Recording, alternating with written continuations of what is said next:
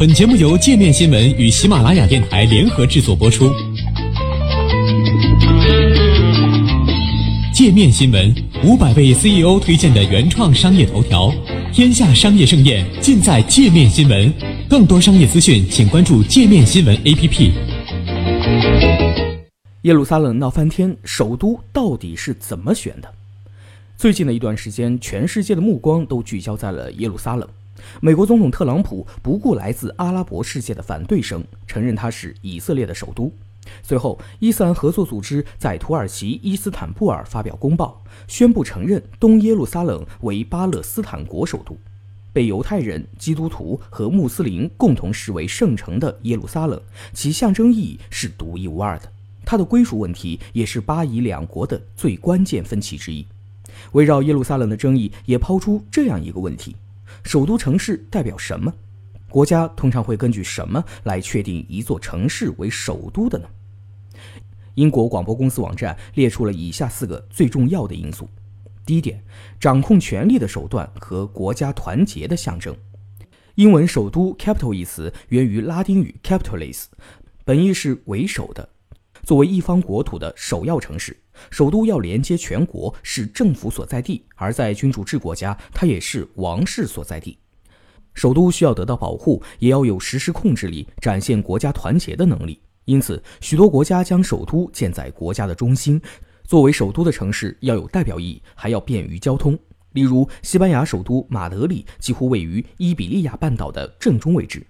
尼日利亚1991年正式确立的首都阿布贾是一座全新的城市。也是国家的地理中心，为的是强调这个因宗教和地理隔阂而分化的国家要团结。类似的例子还有，巴西在一九六一年将首都从人口稠密的海滨城市里约热内卢迁到巴西利亚，也是希望像建筑师奥斯卡尼迈耶说的那样，通过建设一个崭新的首都，为巴西内陆带来发展进步。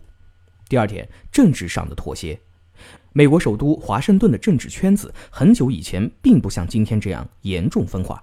在1790年，华盛顿特区正是在政治妥协的基础上建立的。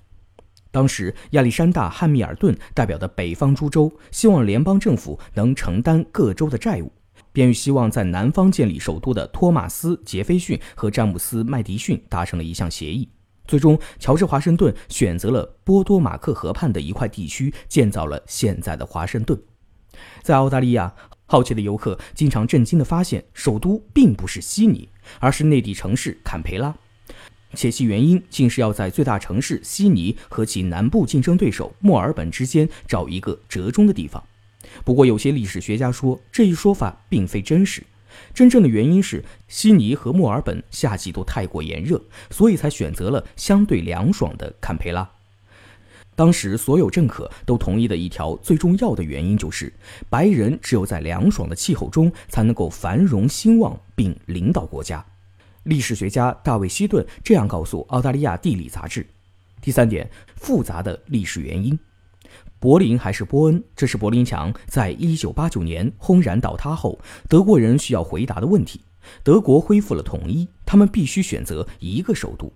德国在冷战期间被一分两半。波恩是西德的首都，而东柏林是东德的首都。今天，当游客蜂拥在柏林夜店，聚集在涂鸦的柏林墙残骸前拍照时，很少有人知道波恩。但在1991年6月20号联邦议会对德国新首都的投票中，两个候选城市的票数非常接近，最终柏林以337票胜出，波恩是320票。当德国人为柏林和波恩纠结时，南非正为三个城市犯愁。南非的政府机构分散在三地：立法首都在开普敦，行政首都在比勒陀利亚，司法首都位于布隆方丹。而南非的宪法法院则位于约翰内斯堡。这要追溯到1910年，当四个英属殖民地联合起来组成南非联盟时，人们无法就选哪里为首都而达成一致。1994年，在结束种族隔离制度后。一些人提议效仿坎培拉或者是巴西利亚，建立一个全新的首都作为国家的崭新开端，但这从来没有成为现实。第四点，政治强人的创意。一九九七年，成为哈萨克斯坦首都的阿斯塔纳是由自1991年开始统治该国的威权总统纳扎尔巴耶夫选定的。它是一处闪闪发光的未来主义实验园地，也是一个象征着雄心壮志的图腾。在众多的高楼大厦群中，最抢眼的是诺尔曼·福斯特设计的由水泥和玻璃构成的金字塔建筑——和平与和解宫。在它内部有一处可容纳一千五百人的歌剧厅。这座北风肆虐的寒冷草原城市曾一度被称为阿克莫拉，意为白色坟墓，后来才改称阿斯塔纳。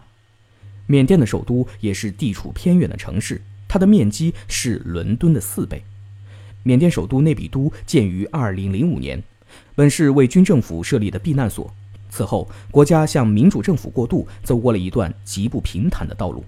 这座庞大的首都城市应有尽有，道路宽阔，有动物园和高尔夫球场。唯一的问题就是人口稀少。